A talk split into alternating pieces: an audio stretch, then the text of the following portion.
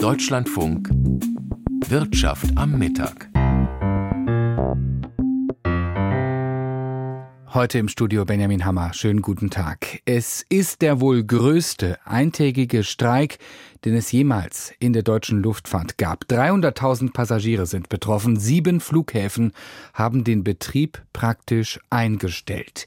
Die Gewerkschaft Verdi will in laufenden Tarifverhandlungen ein Ausrufezeichen setzen. Die Arbeitgeber halten diesen Megastreik für völlig überzogen. Wir berichten in dieser Sendung. Und außerdem, warum Mercedes-Benz in vermeintlichen Krisenzeiten einen Riesengewinn verkündet hat, wie die Commerzbank als mögliches neues DAX-Mitglied an alte Erfolgszeiten anknüpfen will und im Firmenporträt das Unternehmen Testfuchs klingt niedlich, es geht aber um die zivile und militärische Luft- und Raumfahrt. Die Preisliste für die S-Klasse von Mercedes-Benz ist schnell gefunden. 107 1814 Euro kostet dort das günstigste Modell ohne Sonderausstattung.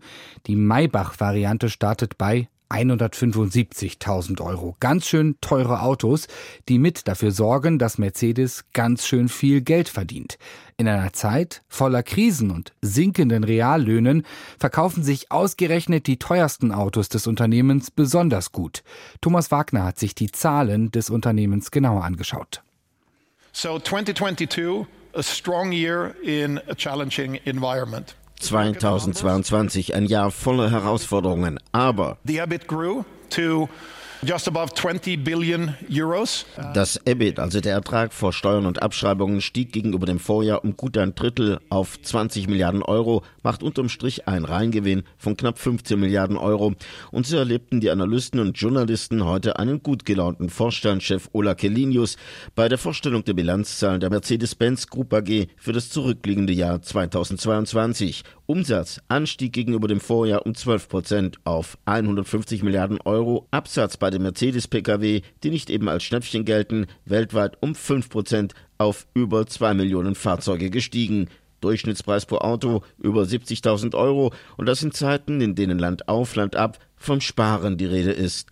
Knapsen beim Einkaufen, beim Kneipenbummel, viel Geld ausgeben beim Autokauf, wie geht das zusammen? Es ist so, dass im letzten Jahr viele Autobauer Riesengewinne gemacht haben, einfach deshalb, weil wenig Fahrzeuge zur Verfügung waren, weil die Chipkrise war und dann hat man sich ja darauf konzentriert, die teuren Fahrzeuge zu verkaufen. Es gibt mehr Gewinn als viele Fahrzeuge mit Einstiegsmodellen. Erklärt Autoexperte Ferdinand Dudenhöfer vom Car Center für Automotive Research Duisburg dieses Phänomen.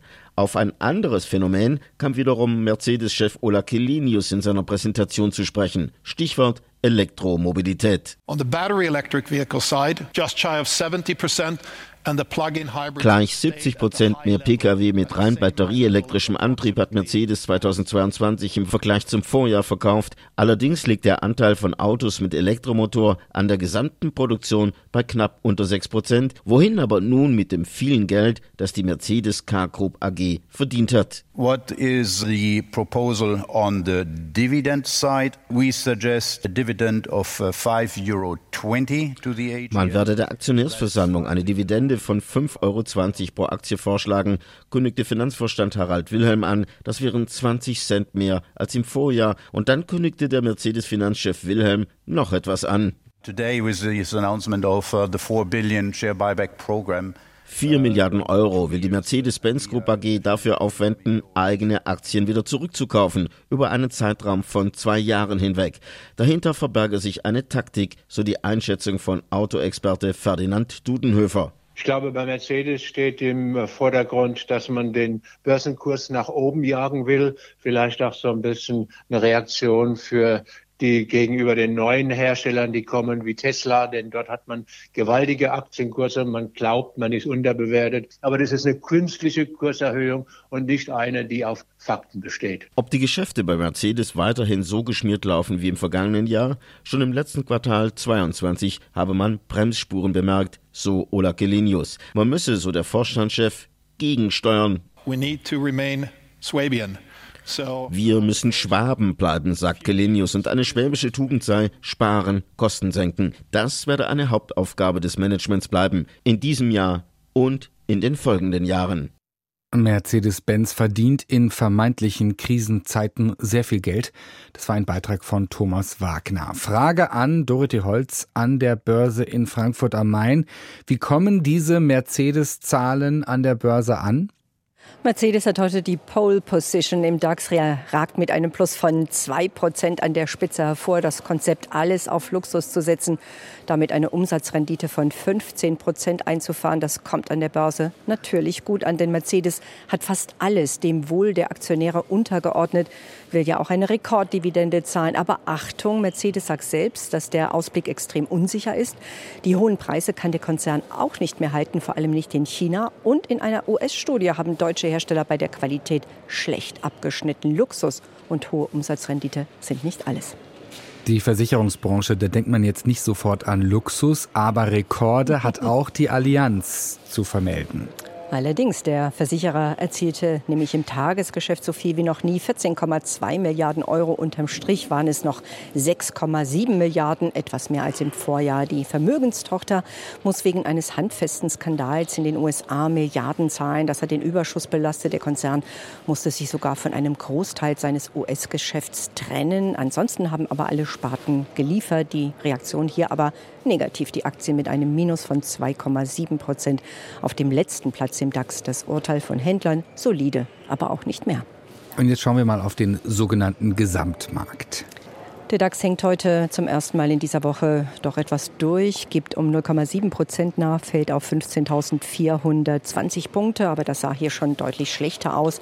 Es liegt an schwachen Vorgaben von den US-Börsen, die den äh, von US-Erzeugerpreisen gestern, die gestern veröffentlicht wurden, belastet wurden.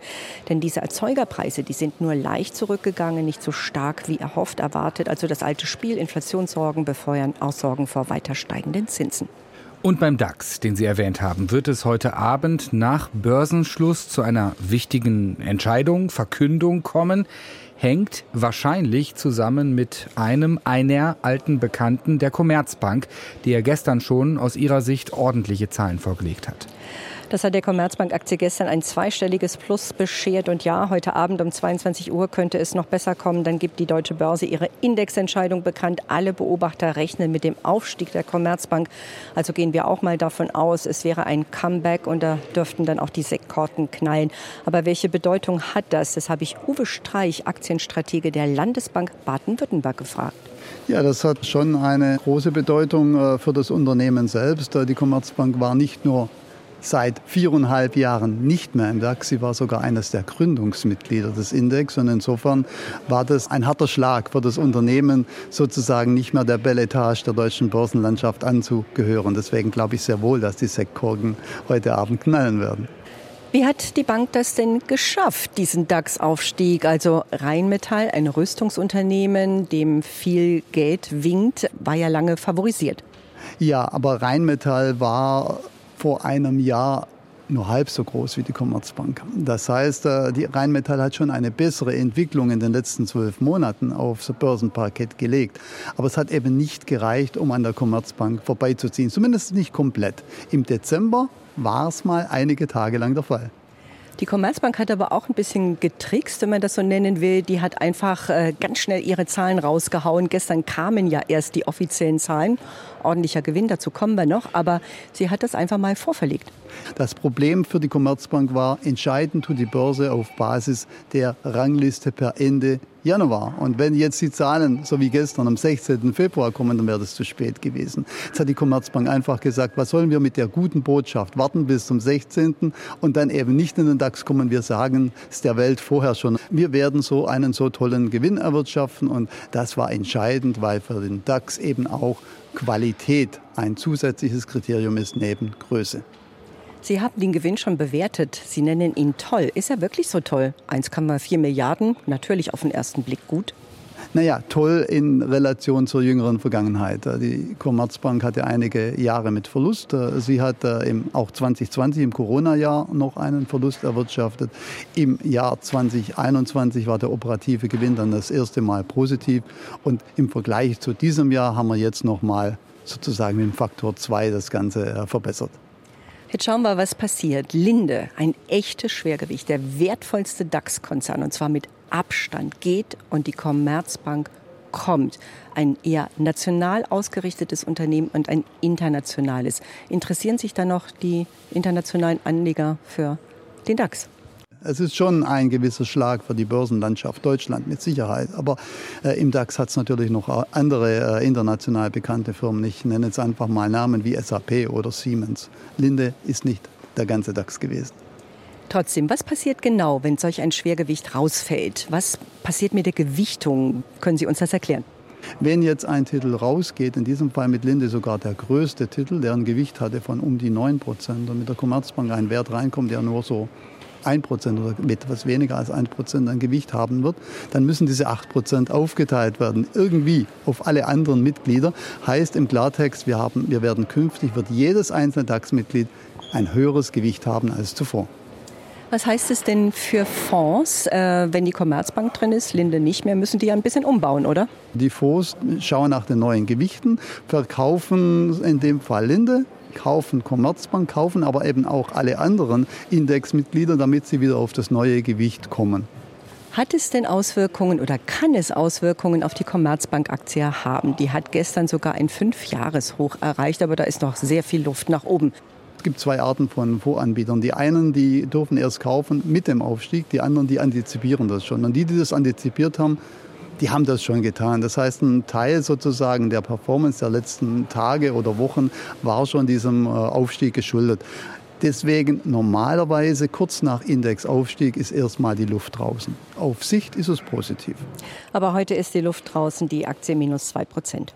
Wir haben nicht mehr viel Zeit, schauen noch auf den Eurokurs, den Anleihemarkt und den Goldpreis. Der Euro unter Druck fällt auf einen Dollar 06. Kursverluste bei Anleihen, die Umlaufrendite bei 2,54 Prozent und äh, die Feinunze sinkt auf 1827 Dollar. Dorothee Holz an der Börse in Frankfurt am Main. Ja, wir haben es angesprochen, ein wirklich massiver Streik der Gewerkschaft Verdi an sieben Flughäfen in Deutschland. Einzelheiten kommen jetzt von Lars Hofmann. Am Frankfurter Flughafen geht seit dem frühen Morgen gar nichts mehr. Sämtliche Passagierflüge sind wegen des ganztägigen Warnstreiks gestrichen. Nach Gewerkschaftsangaben beteiligen sich in Frankfurt rund 6.500 Beschäftigte. Vor der Zentrale des Flughafenbetreibers Fraport forderten sie bei einer Kundgebung lautstark mehr Geld, gerade für die schlechter bezahlten Tätigkeiten, etwa im Bereich Sicherheit oder beim Gepäck.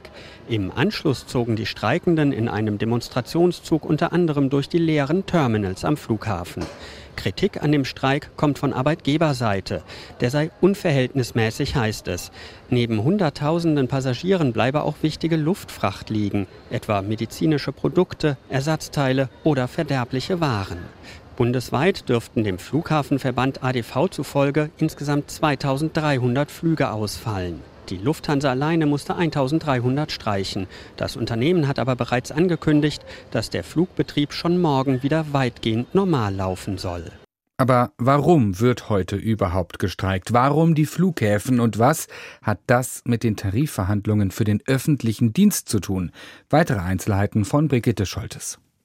Die Behinderungen im Luftverkehr sind gewaltig. An den sieben bestreikten Flughäfen in Deutschland fühlt man sich an die Zeiten der Pandemie erinnert, als nichts mehr ging. Warum Verdi sich jetzt die Flughäfen ausgesucht hat, die ja viele Beschäftigte nach dem Tarifvertrag des öffentlichen Dienstes bezahlen, erklärt Christine Behle, die stellvertretende Vorsitzende der Dienstleistungsgewerkschaft. Das allergrößte Problem, was wir haben, ist der riesen Personalmangel, den wir in diesem Bereich haben. Das ist ja ein Problem, was wir in ganz Deutschland haben, aber hier ist es noch mal ganz verstärkt. Schon vor der Pandemie gab es ähm, viele nicht besetzte Arbeitsplätze im Bereich des Luftverkehrs. Die Pandemie hat da noch ordentlich zugeschlagen. Wir haben einen Abgang bis zu 40 Prozent der Beschäftigten gehabt und bis heute ist es nicht gelungen, im vollen Umfang diese Beschäftigten zu ersetzen. Und die jetzigen Beschäftigten müssen das natürlich alles ausgleichen. Das wird nicht gehen. Die Arbeitgeber zeigen wenig Verständnis für die heutigen Warnstreiks. So heißt es in einem schriftlichen Statement des Kommunalen Arbeitgeberverbands. Dass die Gewerkschaften zum jetzigen Zeitpunkt zu Warnstreiks aufrufen, spiegelt überhaupt nicht den bisherigen Verhandlungslauf wider. Die Streikaufrufe entsprechen der Dramaturgie der Gewerkschaften und dienen deren Mitgliedergewinnung. Ralf Beisel, Hauptgeschäftsführer des Flughafenverbands ADV, wird noch deutlicher. Das ist für mich kein Warnstreik mehr das hat für mich fast schon die Ausmaße eines Generalstreiks. Keinerlei Verständnis für diese Eskalation zu so einem frühen Zeitpunkt. Doch Verdi hat ebenfalls wenig Verständnis dafür, dass die Arbeitgeber bisher noch kein Angebot vorgelegt haben.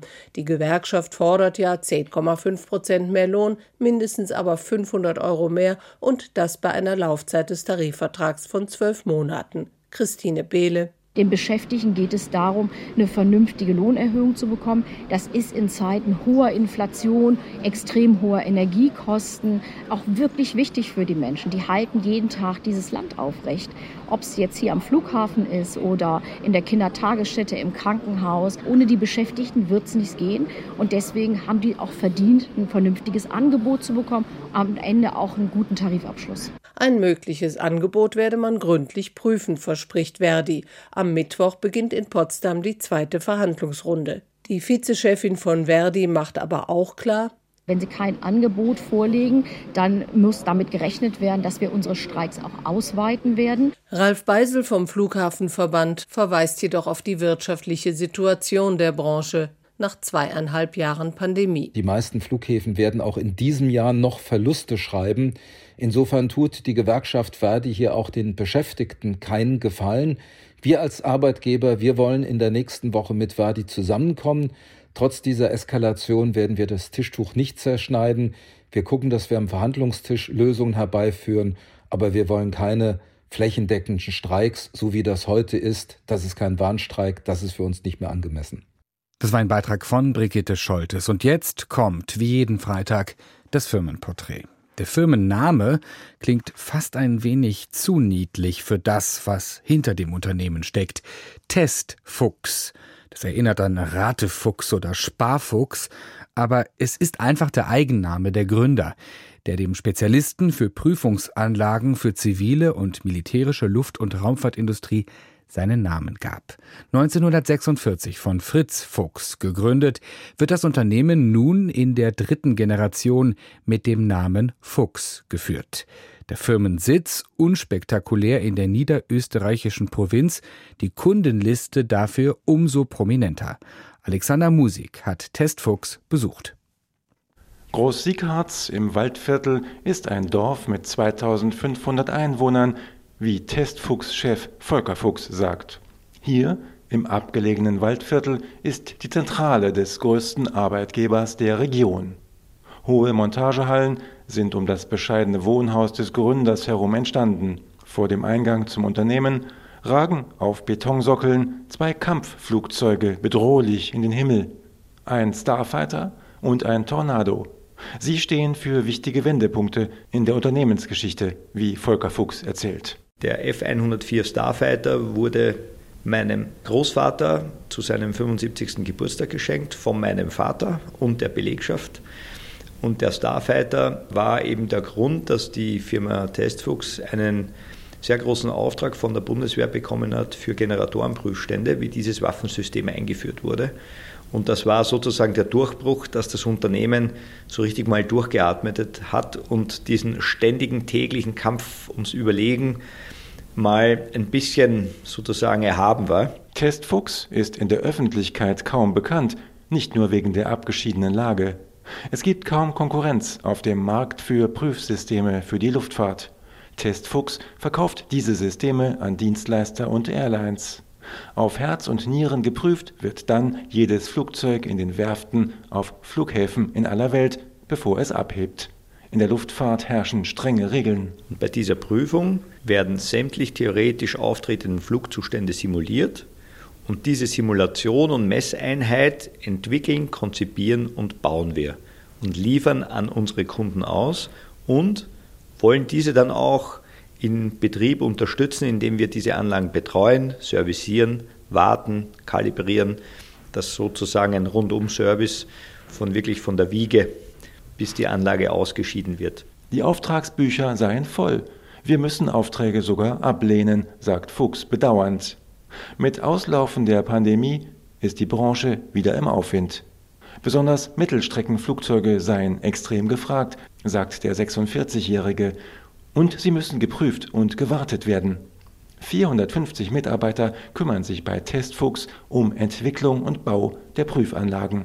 50 arbeiten an neuen Komponenten, etwa an Sicherheitsventilen für wasserstoffbetriebene Antriebssysteme. Denn in gut zehn Jahren soll das emissionsfreie Flugzeug kommen. Michael Schilling, Leiter Neue Technologien, führt durch die Montagehallen. Er kam von der Swiss Air ins Waldviertel. Bis aufs Rohmaterial stellen wir alles selber her, sagt der Schweizer. Dabei übernimmt der Mensch die Tagschicht, die zwei anderen Schichten ein Roboter. Das ist ein Gerät, um die Triebwerke zu waschen. Thema Effizienz, Thema Nachhaltigkeit ist auch in der Luftfahrtbranche äh, ein großes Thema. Und um das entgegenzuwirken der Verschmutzung werden die Triebwerke gewaschen und da kommt vorne auf das Triebwerk kommen die Düsen drauf, dann der Schlauch zu diesem Gerät, das ist da und dann fährt das Gerät quasi ein Waschprogramm durch. So eine Waschmaschine werde immer häufiger nachgefragt, sagt Schilling. Denn saubere Triebwerke brauchen weniger Kerosin, senken die Kosten. In der nächsten Werkhalle steht ein wasserstoffbetriebener Stromgenerator als Ersatz für den Dieselgenerator. Nebenan wirft ein junger Mitarbeiter gerade ein Hydraulikaggregat an. Das Gerät liefert die nötige Druckluft, um etwa die hydraulisch funktionierenden Ruder an den Flugzeugflügeln zu testen, ohne dass die Triebwerke laufen müssen. Zurück im Büro von Volker Fuchs, der schon mit 19 Jahren 1995 entscheiden musste, ob er die Firma übernehmen will. Damals war sein Vater bei einem Flugzeugabsturz ums Leben gekommen und Großvater und Gründer Fritz war schon zu krank, um zu übernehmen. Heute macht Testfuchs über 50 Millionen Euro Umsatz. 100 Mitarbeiter weltweit kümmern sich um den Vertrieb. Ein prominenter Kunde kam Ende 2021 mit Jeff Bezos und seinem Weltraumunternehmen Blue Origin dazu. Der erste Termin hat aber so ausgesehen, dass ich und mein Kollege aus Österreich wir vor der Tür warten mussten, weil wir als Nicht-US-Citizen keinen Zutritt in dieses Raumfahrtunternehmen bekommen haben. Nur unser amerikanischer Mitarbeiter ging da rein, was mir sehr leid tat. Und dann hieß es auch, naja, aber wenn Sie die Produktion nicht in den USA haben, dann wird es da keine Chance geben. Die Amerikaner änderten ihre Meinung und entschieden sich für die Hydraulikaggregate von Testfuchs, auch wenn sie aus dem kleinen Waldviertel im fernen Europa kommen. Das Firmenporträt war das heute von Alexander Musik. Das Bundesarbeitsgericht hat in einem Urteil den Anspruch von Frauen auf gleichen Lohn gestärkt. Willkommen zur Wirtschaftspresseschau. Dazu schreibt die Zeitung ND, der Tag. Es ist ein riesiger Erfolg für die Gleichberechtigung. Der Kollege hat eben besser verhandelt, gilt vor dem Gesetz nicht als Begründung dafür, dass ein Mann besser verdient als eine Frau, die die gleiche oder eine gleichwertige Arbeit ausübt. Das ist eine deutliche Schelte für Unternehmen in Deutschland, in denen undurchsichtige Lohnstrukturen und Gehaltsverhandlungen im stillen Kämmerlein gängige Praxis sind. Wer weiß schon vor der Einstellung, wie viel die künftigen KollegInnen in der Abteilung oder im Rest des Unternehmens verdienen. Doch ohne ein solches Wissen lässt sich schlecht verhandeln. Und Frauen schneiden generell schlechter bei Gehaltsverhandlungen ab als Männer, selbst wenn sie deren erfolgreiche Strategien übernehmen. Die Unternehmen sollten sich nun genau überlegen, wie sie Transparenz und Lohngleichheit unter ihren Mitarbeiterinnen herstellen können. Die freie Presse aus Chemnitz betont, Frauen sind keine billigeren Mitarbeiterinnen. Das hat das Bundesarbeitsgericht eindeutig klargestellt. Allerdings verhandeln Männer und Frauen oft unterschiedlich, wenn es um das Gehalt beim Berufseinstieg geht. Das bedeutet aber nicht, dass sie bei ihrer späteren Arbeit dann auch unterschiedlich gut sind. Sich besser zu verkaufen heißt noch lange nicht, später auch bessere Arbeitsergebnisse zu liefern. Und das war die Wirtschaftspresseschau. Wir schauen noch auf die Sendung Deutschland heute hier im Deutschlandfunk. Gleich nach den Nachrichten ein Thema der Kolleginnen und Kollegen angekommen. Eine ukrainische Familie wagt den Neuanfang im Schwarzwald. Und hier sagt besten Dank für Ihr Interesse an dieser Sendung an der Wirtschaft Benjamin Hammer.